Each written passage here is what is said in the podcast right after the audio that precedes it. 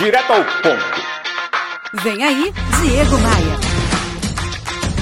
Opa, aqui é o Diego Maia e olha, é conquistando o coração do cliente que a gente ganha o jogo.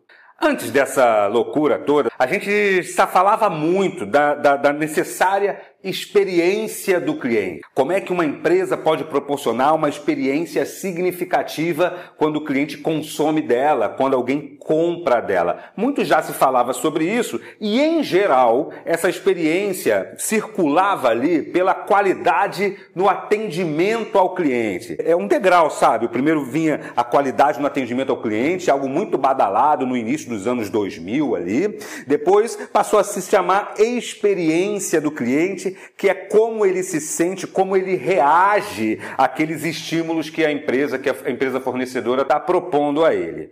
Nesse pós-crise, nesse DC, nesse depois da crise, essa experiência passa por uma transformaçãozinha, porque o cliente passa a exigir conveniência, ele quer comprar onde quiser, no canal que desejar, a hora que quiser. Essas barreiras do horário de funcionamento, essa barreira de só poder comprar na loja, essa barreira precisa ser ultrapassada pela sua empresa se você quiser continuar vendendo, quiser continuar produzindo. Conveniência, depois flexibilidade. Só sobreviverão empresas que forem flexíveis no trato com o cliente.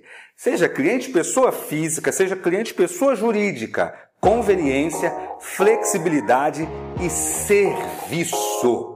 Essa será a única forma de mostrar para o cliente o teu valor, o valor da tua empresa.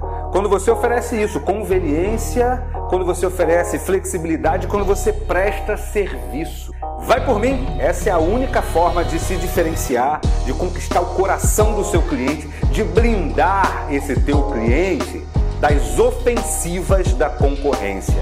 Porque em momentos de crise, está todo mundo se degladiando, todo mundo se matando em busca dele, do cliente. Vai ganhar o coração do cliente quem fizer melhor, mais legal, mais bonito, mais gostoso. Bora voar?